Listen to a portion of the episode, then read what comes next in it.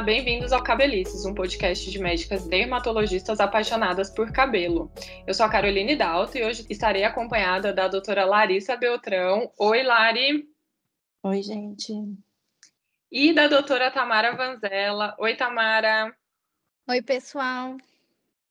E nós vamos discutir um tema que é bastante relevante, que é se menopausa tem relação com queda de cabelo.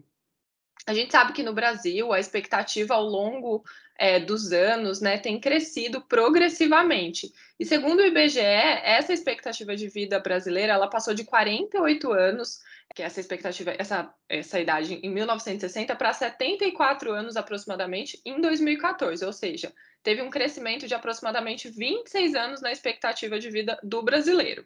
E por que, que eu estou falando isso? Porque hoje a gente tem muito mais mulheres que estão no climatério e que já passaram do período da menopausa. E hoje essas mulheres têm uma qualidade de vida muito melhor, ainda são muito ativas socialmente e no mercado de trabalho. E muitas dessas mulheres que passaram da menopausa, elas começam a sentir algumas mudanças nos cabelos. Mas será que a menopausa é a causa? Então, para quem não sabe, a menopausa é a data da última menstruação de uma mulher, que só é determinada com certeza depois de 12 meses sem sangramento. Né? Nesse período, a mulher ela tem uma diminuição da produção de hormônios ovarianos, como a progesterona e o estrogênio, e existem inúmeros sintomas que a gente sabe, né, que são os mais comuns que surgem nesse período. E um deles é, são sintomas capilares, sendo os principais deles o afinamento dos fios de cabelo e o hirsutismo. Lari, quais que são é, as alterações capilares mais comuns que a mulher vê nesse pós-menopausa? O que, que elas mais percebem?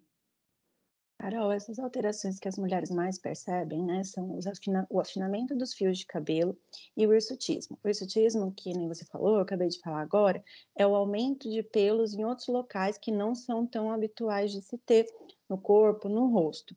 A redução da produção da progesterona, que é um hormônio produzido pelas mulheres, né, durante a fase reprodutiva, até a menopausa. Depois da menopausa, esses hormônios diminuem a produção e isso leva um aumento no impacto dos androgênios, que são os hormônios mais do lado masculino, né, nas glândulas sebáceas e nos folículos capilares. E aí esses androgênios, eles podem afetar o tipo de fio, podendo levar uma miniaturização dos folículos capilares, que é visto como um afinamento dos fios de cabelo da cabeça, e a transformação dos fios velos, que são aqueles pelos fininhos, curtinhos, sem pigmento, aquela penugem do rosto, por exemplo, em fios terminais, que seriam aqueles fios mais compridos e mais grossos. E daí isso acaba sendo visto como aumento da pilificação, que a gente chama de hirsutismo. E por que, Tamara, que essa diminuição na produção de estrogênio e de progesterona levaria a essas alterações capilares? Então, Carol, é, alguns estudos sugerem que o estrógeno ele pode prolongar a fase anágena, ou seja, a melhor fase do cabelo, que é a fase de crescimento, e reduzir a fase de queda, que se chama fase telógena.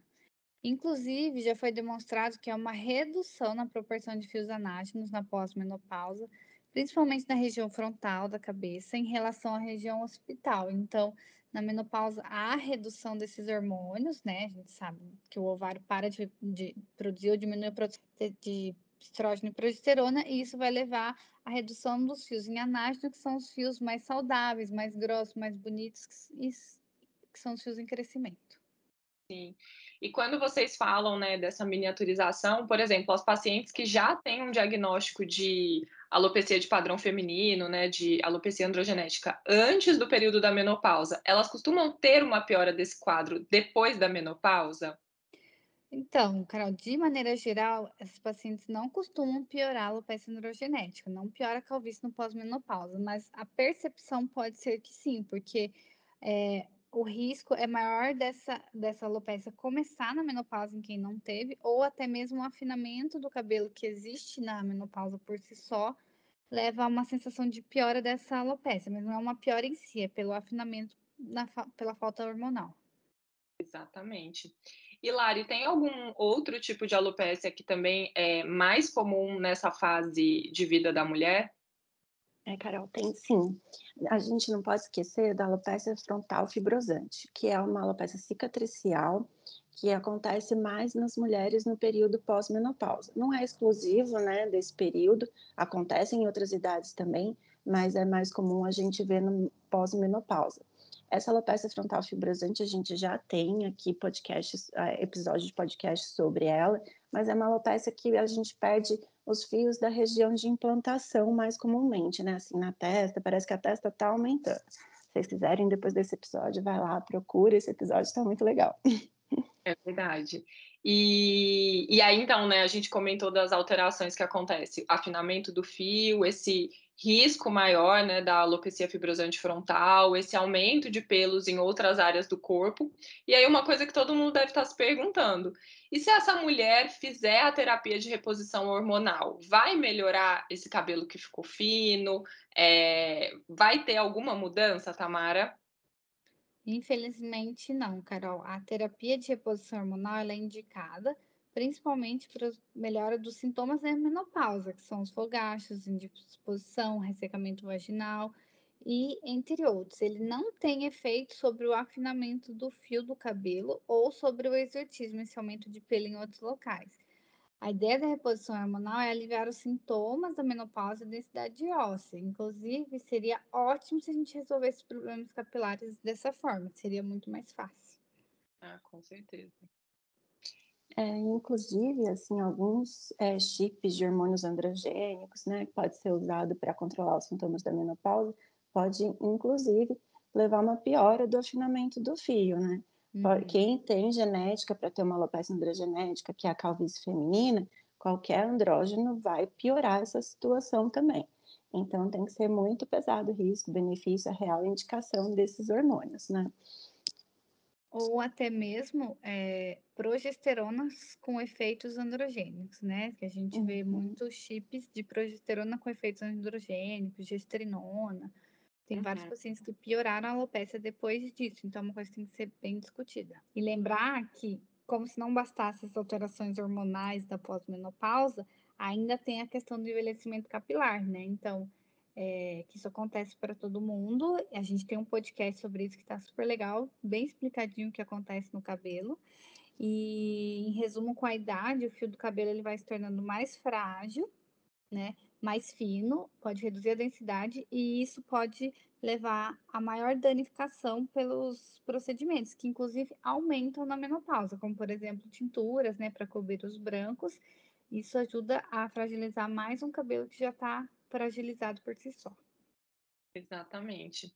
Então, acho que esse a pós-menopausa, acho que é um período da mulher que vai ser um assunto cada vez mais em evidência. É, eu percebo isso não só na dermatologia, como também em outras especialidades.